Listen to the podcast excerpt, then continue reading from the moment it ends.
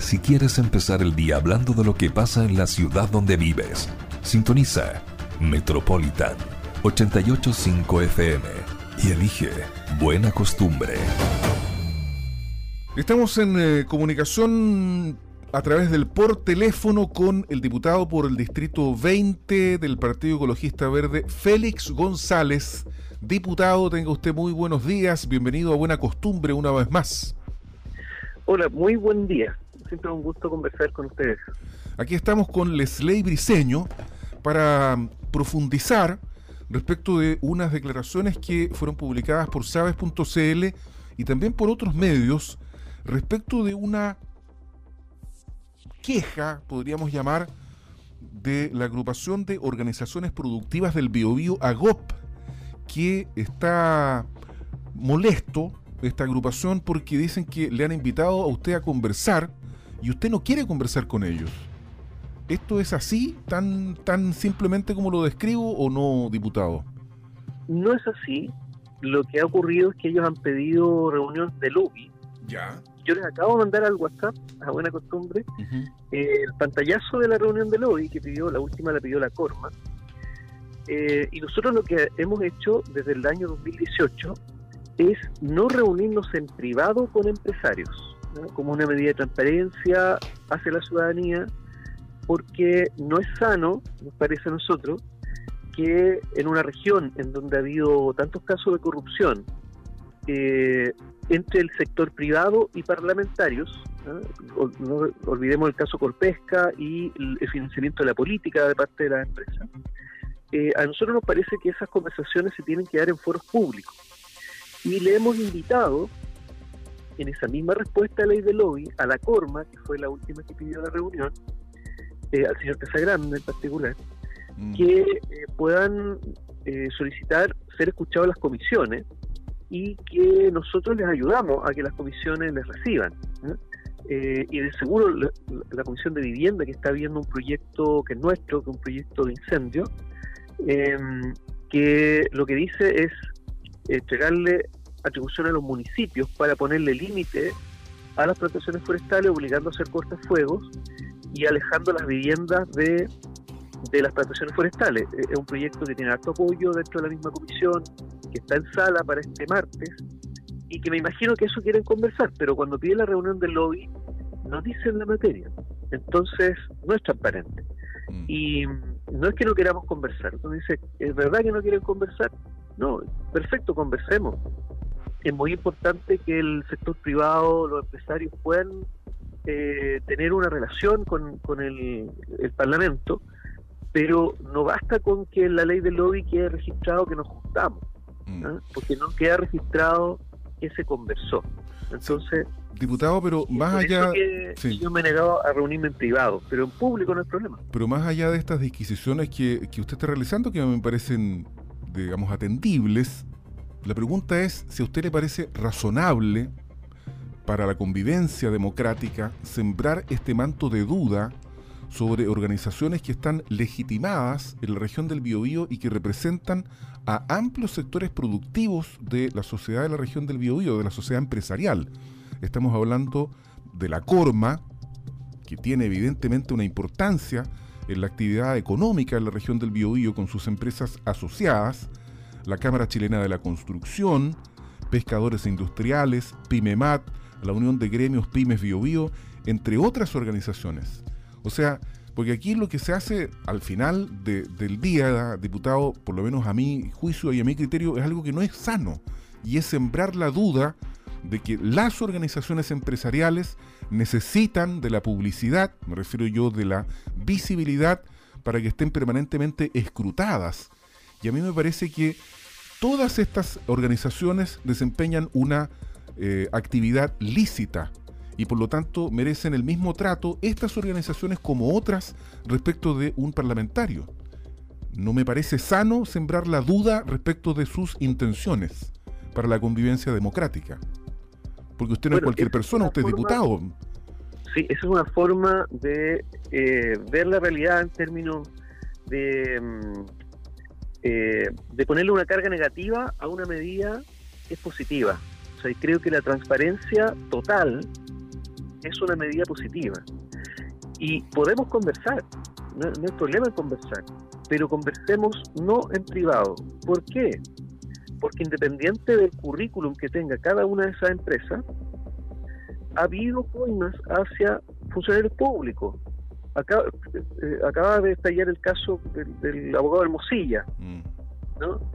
Ha habido en esta misma región, las pesqueras, algunas pesqueras, eh, pautearon, ¿cierto?, a parlamentario la ley de pesca, mm. una ley que se quiere anular, que es una ley espuria. Tenemos casos también de incluso las forestales, empresas forestales y dueños de empresas forestales financiando campañas electorales. Entonces, no hay eh, en la ciudadanía una visión tan prístina de la relación entre empresariado y política. Entonces, el manto de duda que tiene la ciudadanía la tiene legítimamente es la relación entre empresarios y políticos. Y ahí también estoy yo, ¿cierto? Mm. la gente puede tener perfectamente dudas entre, para todos los parlamentarios que estamos legislando cuestiones relacionadas, en este caso, con la misma forma. Estamos legislando un proyecto de ley que tiene relación con las plantaciones forestales y eh, creo que no es eh, entre, tener reuniones secretas, privadas, secretas en el sentido no de que se haga la reunión, porque la reunión se publica, pero secreto en el sentido de que se conversó. Entonces, la ciudadanía merece que esa conversación sea pública, poder verla. Y creo que eso es sano. Si eh, se generan molestias, bueno, se generan molestias también a los parlamentarios, porque me imagino que los parlamentarios que recibieron fondos de campaña se sentirán un poco incómodos ahora al estar tramitando un proyecto de ley relacionado con eh, los rubros de los cuales empresarios de manera particular y en el pasado de manera institucional. Mm. Recordemos el financiamiento reservado que había antes, que luego se hizo público y se vio que ah, prácticamente todo el empresariado ponía miles de millones de pesos para campañas políticas. Entonces creo que este es un estándar distinto, nadie tiene que ofenderse, nadie tiene que ofenderse, porque hay un estándar de mayor transparencia. Entonces, claro, es una discusión es una discusión nueva porque tal vez sea el único parlamentario que nunca ha tenido una reunión con empresarios y siempre los ha invitado a las comisiones. Siempre los invito a la comisión. Yo les acabo de mandar, además, la, solicitud de reunión. En la solicitud de reunión no dicen de qué quieren hablar. Dicen que lo que esperan de mí, el resultado de la reunión y la materia, es conversar. Entonces, ¿por qué no dicen en realidad de qué quieren hablar? Porque conversar de qué? No sé, del, clima, para conocernos, si, ya nos hemos visto. Y, nosotros hemos conversado con la Corma de este mismo proyecto, pero lo hicimos en, el marco de los COGRID, donde estaba Bombero, estaba CONAF, estaba el gobernador, estaba la delegada, y estaba la Corma, y estaba el señor Casagrande, y, y conversamos, pero conversamos de manera pública. Lo que pasa es que a mí me parece, disculpe que lo interrumpa, diputado, porque si no, para tratar de hacer un diálogo, lo que pasa es que... ah, está empalado. Lo que pasa es que a mí, a mí me parece que los empresarios sí tienen derecho a ofenderse. Porque cuando el Bio, Chile, por ejemplo, titula dice yo no estoy a la venta, significa que alguien ha tratado de comprarlo usted. ¿O no es así? Que usted dice yo no estoy a la venta, ¿quién lo ha tratado de comprar? los sectores empresariales en esta región han comprado políticos. Sí, pero, pero usted dice, yo no estoy a la venta, digamos. O sea, significa que alguien le ha hecho una oferta a usted. No tengo ningún motivo para reunirme en privado no tengo ningún motivo para reunirme privado. Pero, a usted no, le interesa conocer de los problemas de gestión que tienen las organizaciones para poder desarrollar su actividad eh, productiva. Yo creo que las cosas deberían facilitarse, no entorpecerse. Pero si, si, tú si tú quieres, Álvaro, puedes leer la respuesta que yo les di cuando pidieron la ley del lobby. Yo no les negué una reunión. Yo les negué una reunión privada.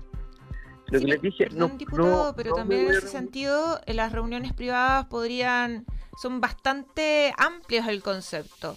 Eh, que en general nosotros no es lo mismo que secreto. Claro, no es lo mismo que secreto. Una reunión privada puede ser la que ocurren dentro del partido, una reunión privada puede ser eh, efectivamente algo incluso más amplio con otras personas. Y si nos vamos incluso mucho más allá, las reuniones dentro del Congreso también, entre comillas, uno podría señalarla que son reuniones privadas, porque muchas de ellas se dan eh, a las En los comités. Eh, claro, a la espalda de la ciudadanía. Si bien no puede entender de que hay cámaras, que quizás algunos de estos, algunas de estas reuniones se transmiten por los diferentes canales que existen o se transparentan las decisiones y los, los resúmenes de las reuniones, finalmente estamos pensando en lo que son también reuniones privadas. ¿A qué se refiere usted cuando habla de en un espacio más público o reuniones públicas? A ver, las comisiones legislativas, que es lo que yo le invito a la Corma a conversar mm. en, las comisiones, se transmiten por Internet. No le estoy invitando a una, a una reunión en mi oficina en el edificio del Congreso. Sería una reunión privada también donde la ciudadanía no podría ver lo que se habla. Entonces, cuando, cuando queremos separar el dinero de la política, esta medida que nosotros hemos tomado es una medida que le da garantía a la ciudadanía de que no hay dentro de esa conversación cuestiones espurias.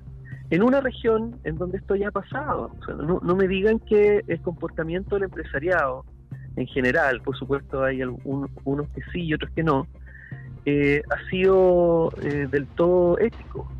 ¿ah? Aquí hay gente en tribunales.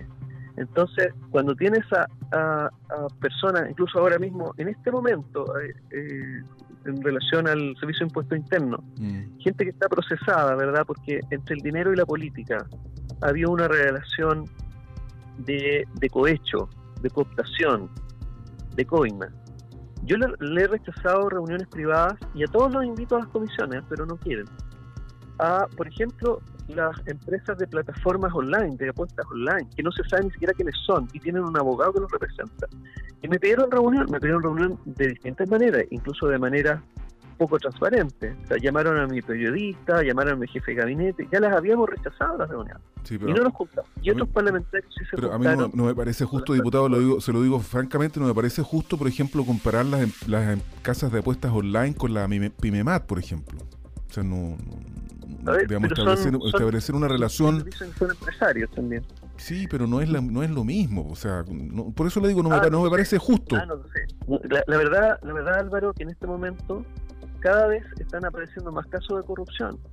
Cada vez han aparecido más casos de corrupción. Desde el, Ministerio de Vivienda, en el gobierno regional, la política con privados, la política con privados, mm. ¿sí? Las corporaciones son privadas, también la policía es un privado la fundación, eh, las fundaciones de eh, Democracia Vida son privados. Pero, por ejemplo, si la fundación en hubiera pedido a usted una reunión antes de estallar el escándalo, ¿usted se habría reunido con ellos? No, acabo de rechazar otra, una OTEC que quería una reunión para postular a fondos públicos. Mi respuesta fue, yo no decido los, fondos públicos. ¿Por qué quiere el patrocinio de un, de un diputado para pero, pero, entonces, ¿con quién se reúne usted, diputado? ¿Cuál es, la, cuál es el corte? Bueno, yo, yo les invito a revisar la ley del lobby, ahí están todas las reuniones que yo he tenido, son públicas, y todas las que he rechazado, las he tenido con los sindicatos. Los sindicatos. ¿Y a usted no le parece que los sindicatos son un grupo de presión? ¿O podrían llegar a hacerlo? Casos de sindicatos que hayan comprado políticos y estén en tribunales. Sí, pero los sindicatos por, definición son stakeholders. Exactamente. Son, eh, organizaciones que tienen intereses particulares de promover ciertos intereses que, que apuntan a sus miembros solamente.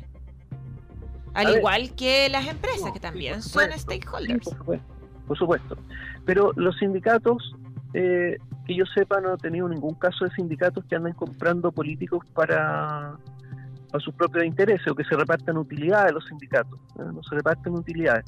Y, los gremios, por ejemplo, el colegio de profesores, los, enfermeras, con las matronas nos juntamos mm. eh, hace, un poco tiempo, eh, tuvimos en el colegio médico, ¿verdad? Eh, hay, hay, la ciudadanía es muy, muy diversa, conjunta de vecinos nos juntamos muchas veces.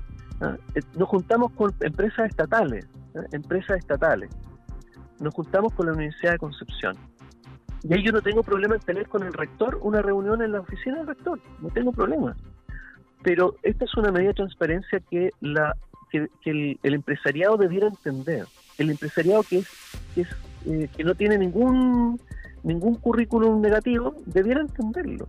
Y debiera estar eh, llano a conversar en las comisiones legislativas o en foros, en foros. Podemos hacer un foro y podemos conversar de los temas, podemos conversar de este proyecto de ley que tanto le preocupa a la Corma que es para que no se quemen, ¿ah? porque el año pasado se les quemó medio millón de hectáreas y estamos haciendo este proyecto de ley para ellos, para, que no se quemen, y para la ciudadanía, para que no se, mueran personas. Eh, entonces, ¿por qué se ofenden? Entonces les devuelvo la pregunta. ¿Qué problema hay? ¿Qué dificultad tiene la Corma para exponer? Ni siquiera tiene que viajar, puede hacerlo por, por Zoom en las comisiones legislativas. ¿Por qué no habla ahí transparentemente? Pero perdón, ¿y la Corma no ha hablado nunca en una comisión legislativa? ¿Cómo? ¿La Corma no ha hablado nunca en una comisión legislativa? Le pregunto. A mí me parece que ah, sí. En, este proyecto no lo han pedido. En mm. este proyecto que las afecta directamente, eh, pueden ya no ya no pudieron exponer en, la comisión eh, de vivienda de la Cámara de Diputados, van a tener que exponer en, el Senado. Mm. Y, esta tabla es pública. Entonces, la pregunta es, ¿es muy difícil? ¿Es muy difícil para una empresa que se puede pagar pasajeros ir al Congreso o hacerlo por Zoom si no pueden viajar? Es tan difícil que tienen que hostilizar a un diputado, y por eso me enojé, tienen que hostilizar a un diputado porque les da una respuesta tremendamente razonable, a mi parecer, decirle, ¿sabe qué? Mire, por todos los casos de corrupción que hay, no conversemos en privado, no conversemos en privado porque es poco transparente para usted y para mí. Conversemos en público. Yo le invito, vaya, vaya a poner a la comisión o vaya a poner incluso eh, hagámoslo con, con ustedes, con un, con un programa. Vamos, invítenla a, la forma, invítenla a mí a hablar del proyecto, no hablar tú mismo peleando. Oye, pero, o sea, pero Raya, para la suma, diputado, ¿a usted le parece que fue una sobrereacción por parte del empresariado regional? A mí me parece que están muy mal asesorados comunicacionalmente porque están haciendo locos. Vean los comentarios de la gente, hay gente que comenta por un lado y por otro, pero en, en definitiva eh, hay mucha gente que les parece muy razonable que las conversaciones entre los empresarios y los políticos, ojalá en el futuro estuviera normado así. O sea, si el, empresariado, el gran empresariado, eh, quiere hablar con eh, quien está legislando leyes. Pero es que en AGOP no está todo, no está solamente el gran empresariado, pues diputado. Hay empresas medianas y pequeñas también. es bastante transversal a los sectores productivos que representa. Sí, siempre siempre tiene algunos invitados, pero aquí está el gran empresariado. No, pero no hay que andar ninguneando al empresario chico, como diputado. ¿Cómo es eso? ¿Cómo hasta para ningunear al, a, a ¿Por qué? No, no, no, no, no, comparto eso yo. No comparto eso yo. O sea, que usted dice que los ponen ahí para, para hacer número, digamos. ¿Les resta eh, legitimidad? Está el gran empresariado, ellos representan grandes intereses. Representan grandes intereses. Aunque representen también pequeños intereses, representan grandes intereses. Y esas pymes son proveedoras de esas grandes empresas. Son proveedoras. Es que las, bueno, así son las cadenas productivas, pues, diputado. Sí, pues, entonces, ¿cuál es el problema de conversar en público? Esa es la pregunta que yo hago. Les devuelvo la pregunta. ¿Hay alguna dificultad en conversar en público? ¿Es ofensivo? ¿Es ofensivo decirle, ¿sabes qué? Conversemos en público para que sea transparente para la ciudadanía. Yo personalmente tengo la convicción, no tengo ninguna duda, de que si este país tuviera normas verdaderamente, mm, eh, eh, no sé, en favor de la transparencia, esto estaría hipernormado de que esas conversaciones con, eh, con los gremios que representan al gran empresariado debieran ser transparentes y no solamente decir que se juntaron, sino que decir que se conversó y que la gente pueda tener certeza de que se conversó en un país en donde ha habido tantos casos de corrupción entre el dinero y la política. Entonces, es una opción. Yo tampoco demonizo ni, ni digo que soy mejor ni peor que los colegas parlamentarios que tienen reuniones con las plataformas online, que las tuvieron. Hubo 13 reuniones de lobby, justo 13 miembros de la comisión. Y, y yo no lo demonizo. No soy ni mejor ni peor. Soy más precavido. Son, soy más precavido. Porque eh, muchas en muchas de estas reuniones, de seguro luego la ciudadanía tiene todo el derecho a sospechar que hubo cooptación, porque a veces los parlamentarios cambian de opinión, mm. cambian de opinión justo después de esa reunión. Eh, entonces, por lo menos, eh, denme el punto de que eh, es totalmente cierto que en esta región ha habido casos que están en tribunales como pegar los recortes de prensa. Es un hecho de, la causa, pues innegable. Entonces no me digan que yo estoy como inventando, injuriando. Yo lo que estoy diciendo es que en esta región había empresarios pauteando parlamentarios para, eh, por ejemplo, la ley de pesca, mandándole las indicaciones.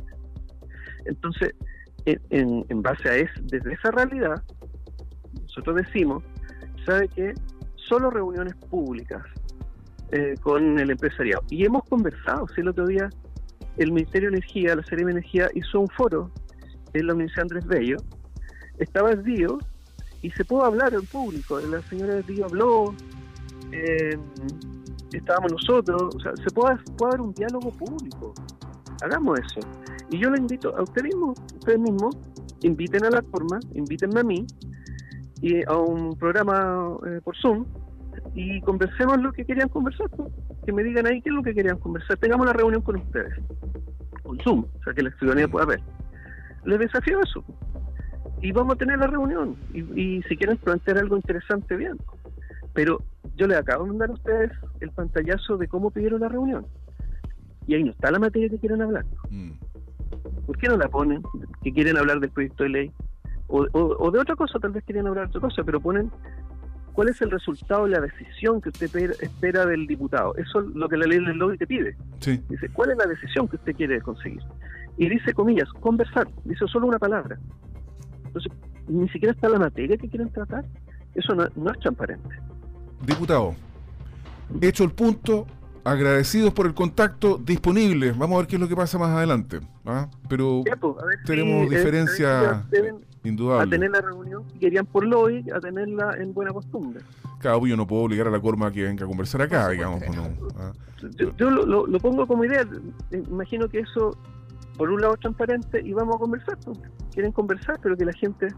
Yo represento a la ciudadanía, entonces la ciudadanía sepa lo que estamos conversando con un sector privado que tiene tantos conflictos ambientales, conflictos con las comunidades.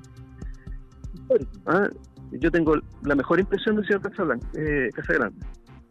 No, no lo parece, pero en fin. Es que esto es transparencia nomás y no tendría por qué ofenderse. Gracias, diputado, que Y esté cuando bien. un comunicado de ACOP, pónganle nombre de los directivos, por- porque son medios anónimos, son como directiva ACOP. No, pero ya ahí se le pasó la mano. No hay nadie Pues anónimo en no, AGOP. No, no, no. Todo el mundo Pero- sabe quiénes son, es no. cosa de meterse a la página nomás. Yo no sé cuál de todos ellos es el que el que redacta. Yo lo que lo que pienso es que le encargaron a la agencia, la agencia Plan, que les redacte el comunicado. Pero eh, se- cuan- cuando, hay el- algunas instituciones, el directorio de, no sé, Codelco, le ponen al final, vienen lo- los nombres de los directivos. Cuando las juntas de vecinos nos mandan un comunicado o una, o una carta, abajo no dice junta de vecinos los boldos, dice presidente, secretario tesorero y la firman. Félix González, muchas gracias ah, por conversar con nosotros. Vale. Muchas gracias, diputado. Gracias. Hasta pronto. bien. Igualmente. Cada mañana desde las 7 te proponemos la buena costumbre de entrevistar a mujeres y hombres que viven en nuestras ciudades por Metropolitan 885 FM. Nosotros estamos en línea con la directora ejecutiva del Centro de Políticas Públicas e Innovación en Salud de la Universidad del Desarrollo y es imposible no decir que es la ex subsecretaria de Salud, Paula Daza. Paula, ¿cómo está usted? Buenos días, gracias por venir de nuevo a Buena Costumbre. Hola Álvaro, hola Leslie, un gusto conversar con ustedes como siempre. No, al contrario, el gusto es nuestro y vamos a entrar de, de lleno en materia porque este asunto de las ISAPRE está color de hormiga en su momento más álgido probablemente, Leslie. Así es. Eh, Buenos días, doctora. Eh, muchas gracias por acompañarnos y partir rápidamente en materia sobre este tema que es de una de preocupación nacional. Eh, fácilmente eh, todos nosotros sabemos lo que está ocurriendo y el día 31 de diciembre parece ser una fecha clave que a muy pocos días, no solamente el 31 de diciembre es fin de año, sino que además una fecha clave para las ISAPRE. Eh, ¿Nos podría comentar un poco cuáles son eh, las trabas que usted puede percibir en torno a lo que ocurre con esta eh, ley corta ISAPRES que eh, se está discutiendo para partir y después entramos en otros temas? Bueno, lo primero es decir que sí, que efectivamente que esto, eh, la situación de salud en relación a lo que ha pasado con el fallo de la Corte Suprema, que ya lleva prácticamente más, más de un año, eh, ambos fallos, tanto el, el de, la, de, la, tabla de factores como el, el fallo GES, que, que, salió hace unos meses atrás, eh, ha puesto en riesgo no solamente la sostenibilidad del sistema privado en su conjunto, ¿cierto? ISAPRES, prestadores, clínicas, médicos, sino que también al sector público, porque sabemos que 6 millones de personas atienden en el sector privado, eh, la, el sector privado segundo prestador, vimos la importancia de los prestadores privados, clínicas, durante la pandemia, por lo tanto, eh, están en, una situación de crisis, de riesgo, ya yo diría no de riesgo, porque ya está ocurriendo eh, todo el sistema de salud y por lo tanto esto es un, problema de país. habiendo dicho eso, yo creo que hoy día se ha avanzado, ¿en qué sentido? Eh, eh, la Comisión de Salud del Senado hace, hace unos meses atrás armó dos comités técnicos eh, en la cual me ha tocado participar en uno de ellos, donde hemos trabajado y hemos hecho propuestas concretas. El, Ejecutivo no había tomado estas, estas, estas propuestas que hizo la Comisión de Salud del Senado, que, yo creo que lo virtuoso, la gran virtud que tiene estos comités, que es absolutamente transversal políticamente. Aquí hay eh, ex autoridades del presidente Boric, del presidente Piñera, ex, técnicos y autoridades de la, de la expresidenta Michelle Bachelet, por lo tanto, somos grupos absolutamente transversales políticamente, donde hemos llegado a acuerdos y hemos dicho eh, cómo avanzamos hoy día en esto. Y hoy día eh, esto ha escalado ya más allá del Ministerio de Salud, cosa que me parece positivo. Hoy día lo ha tomado el, gobierno, donde está participando, entiendo yo, el ministro Marcel, el ministro Elizalde, por lo tanto, eh, eh, ahí hay un, hay un comité que está reuniéndose con la Comisión de Salud del Senado para destrabar esto con urgencia. Desgraciadamente, el Ejecutivo lo ha tomado tarde, de una manera eh, como urgente. Y en ese sentido, hoy día hay, hay una propuesta que está sobre la mesa, que habla de cómo darle sostenibilidad a este sistema en relación al fallo de, la tabla de factores, ¿cierto? Que habla principalmente de los montos de evolución, y también al GES. El GES es lo urgente, porque el GES se implementa ahora, el, 31 de diciembre. Usted lo dijo, se implementa ahora en diciembre. Y por lo tanto ahí hay una propuesta eh, en su conjunto, que es la que hay que tomar, que se plantea que normalmente el ICSA, que el, el digamos, el IPC de la salud, ¿cierto? El incremento en, relación a los precios de la salud, que normalmente se informa en marzo para aplicarse en junio y que habría que ver la fórmula que use el Ejecutivo para que eso entre en vigencia más temprano, cosa de darle cierta certeza para equilibrar estas pérdidas que se dice que son del 12%.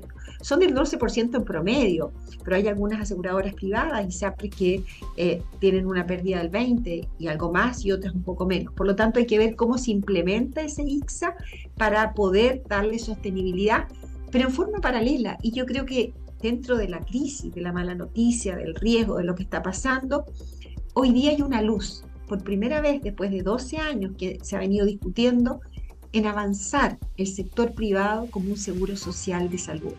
¿Y qué significa que el sector privado, estamos hablando de las ISAPRE, avance como seguridad social? Que haya, que se termine con las preexistencias, que haya una compensación de riesgo, un fondo de compensación de riesgo, es decir, que haya solidaridad, que las personas más sanas paguemos por las personas más enfermas y las personas más jóvenes por los mayores.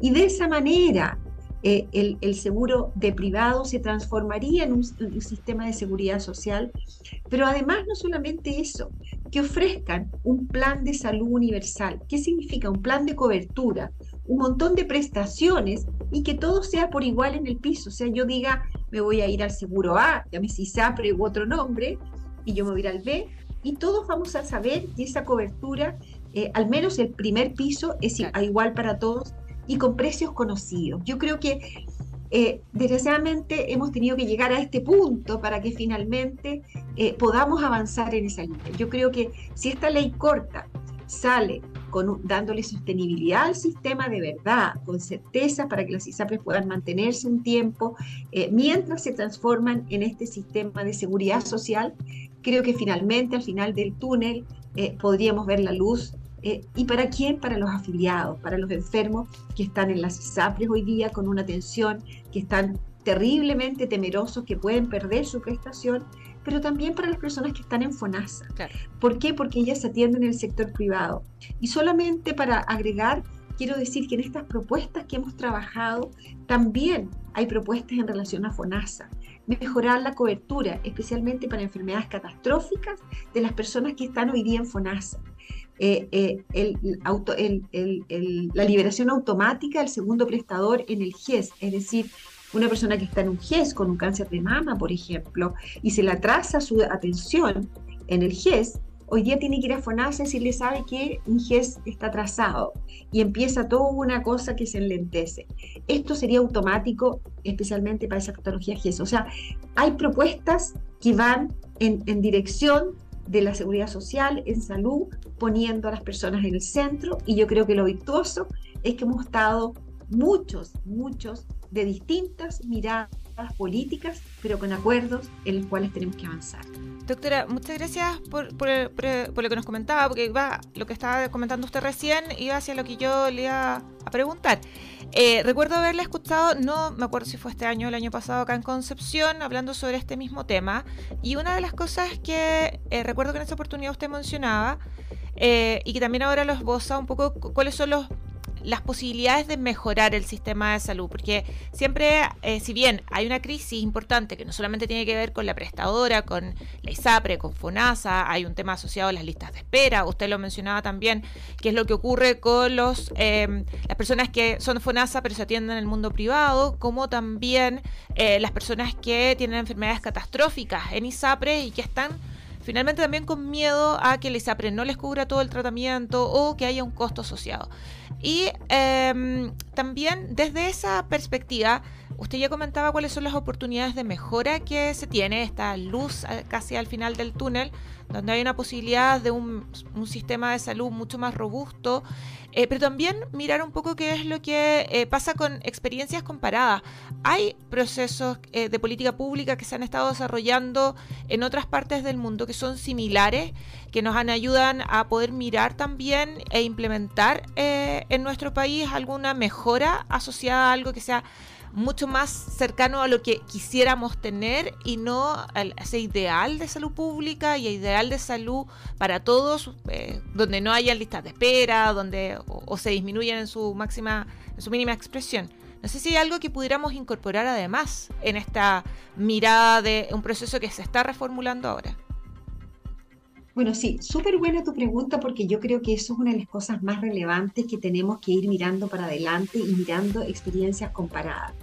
Lo primero decir, lo primero decir es que para poder avanzar, eh, hay, hay, países que han basado su historia de salud en base a un seguro único estatal, como es por ejemplo Inglaterra. Pero hay otras experiencias, por ejemplo, que es Alemania, que Alemania ha basado su historia en base a seguros privados. Ambos tienen virtudes y defectos. Ambos tienen problemas. ¿Cómo está, la solución? ¿Cómo, lo, ¿Cómo vamos avanzando? ¿Cómo articulamos esas piezas? Entonces, en Chile hemos basado nuestra historia en base a seguros, ¿cierto? FONASA, que de alguna manera es algún seguro público, no 100% seguro, pero es de alguna manera un seguro público, también tiene algo de, sistema estatal, como lo tiene Inglaterra, y también tenemos los seguros privados, eh, como son las ISAP. Eh, ¿Hacia dónde tenemos que llegar? Porque yo creo que es decir, para poder saber cómo tomamos esas experiencias mundiales que tienen virtudes y defectos, eh, ¿qué queremos llegar?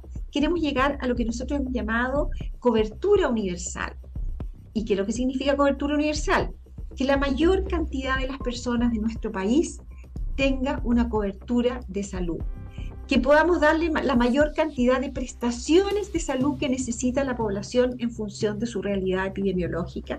Y el tercer elemento, que no es menor, que el gasto de bolsillo de las personas en salud sea lo menos posible, porque sabemos que el gasto de salud eh, es alto en Chile, muy alto, y por otro lado empobrece a las familias. Hacia allá tenemos que caminar. ¿Y cómo, cómo logramos ese camino? Primero que nada, eh, construyendo un sistema prestador eh, público y privado sólido, fortalecido, dándole a las personas esas prestaciones que requieren. En segundo lugar, asegurando sistemas de seguro, como los que tenemos en Chile, porque hemos basado nuestra historia en seguro, que pueden ser privados o públicos, pero poniendo a las personas en el centro. ¿Y qué significa? Que las personas, nosotros les digamos, usted va a tomar un seguro privado, que lo va a cubrir con su 7% o con su porcentaje X que se determine, ¿cierto? Hoy día es el 7%, y le vamos a dar esta cobertura y su gasto de bolsillo no va a ser mayor que esto. De ahí los prestadores de salud hay, una serie de, cosas técnicas que no quiero entrar, pero hay modelos de financiamiento entre el prestador y el asegurador. Porque hoy día lo que pasa es que también los prestadores de salud, por ejemplo, el modelo FIFO-Service que llamamos nosotros, yo voy una, dos, tres, cinco veces a un doctor y no me aseguro que voy a tener una mejor salud. Tengo que invertir en prevención también, tengo que asegurar la prevención. ¿Para qué? Para disminuir la posibilidad de que las personas se enfermen. Entonces, hay modelos, el modelo alemán es muy interesante, el modelo, por ejemplo, holandés también es interesante, España ha avanzado. Entonces, yo creo que nosotros tenemos que tomar, en base a nuestra historia, nuestra cultura, eh, nuestra forma de enfrentar la salud, aquellas experiencias que de verdad las podemos incorporar dentro de nuestra realidad. Y una de ellas es la que yo le he diciendo, que son estos planes de salud universal, mancomunados, con solidaridad, con compensación de riesgo, pero también compensación de, costos. Aquí eh, los prestadores de salud van a tener que hacer un esfuerzo en, contener los costos. ¿Para qué? Para que obviamente el, el gasto de salud se vaya incrementando en forma infinita. Hoy día tenemos una buena noticia, vivimos mucho más y, estamos, tenemos una sobrevida sobre los 80 años, que eso es positivo, pero llegamos muy enfermos. Tenemos altas tasas de diabetes, de hipertensión, de enfermedades crónicas no transmisibles. ¿Y por qué? Porque también tenemos, eh, vivimos más, pero además tenemos eh, malas, malos estilos de vida. Entonces la salud no solamente habla de, eh, de, de, cómo dar prestaciones de salud, sino cómo avanzamos en esas políticas de prevención, comer más sano, dejar de fumar, eh, hacer ejercicio, lo que sabemos que nos hace bien, ¿cierto? Porque eso también mejora la calidad de vida en la salud. Hay un, hay una, hay una palabra o un discurso que da la Organización Mundial de la Salud que dice la salud en todas las políticas en todo lo que yo hago diariamente, cuando yo como, cuando en el trabajo, por ejemplo, eh, en el transporte, en la, en la vida pública, tener plazas para que los niños vayan a jugar y no estén las, en, la en, la, en, su, en su casa jugando con la, con la tecnología. Entonces, tenemos que avanzar. Hay buenas prácticas a nivel internacional, sí las hay. Eh, yo creo que las hemos ido tomando. Eh, pero hoy día, pero desgraciadamente, esto lo hemos venido conversando, Leslie Álvaro, años. Hay dos proyectos de ley en el Congreso, no podemos avanzar, pero por primera vez, por primera vez tenemos una oportunidad, porque aquí transversalmente todas las personas que tienen un rol de alguna manera en el sector privado, público, académico, hemos estado de acuerdo en decir, vamos por este camino, porque aquí las personas están en el centro y le vamos a entregar una mejor salud. Bueno, el optimismo de la doctora Paula Asa, directora ejecutiva del Centro de Políticas Públicas e Innovación en Salud de la Universidad del Desarrollo. Y se nos fue el tiempo, lamentablemente. Yo no alcancé a preguntar nada, pero en otra oportunidad podemos. ¿Te molestó el tema de dejar de fumar? Ah, no, yo, no me molestó nada. yo, tengo súper claro que tengo que dejar de fumar, estoy en la lucha. Así que y voy a ganar al final. Muchas gracias, doctora. Muchas gracias, doctora. Ya, Nos vemos. Porque pues encantada, que estén muy bien. Gusto Hasta pronto, igualmente. Chao. Buena Costumbre de Metropolitan 885 FM es también una emisión multiplataforma para empezar el día informados.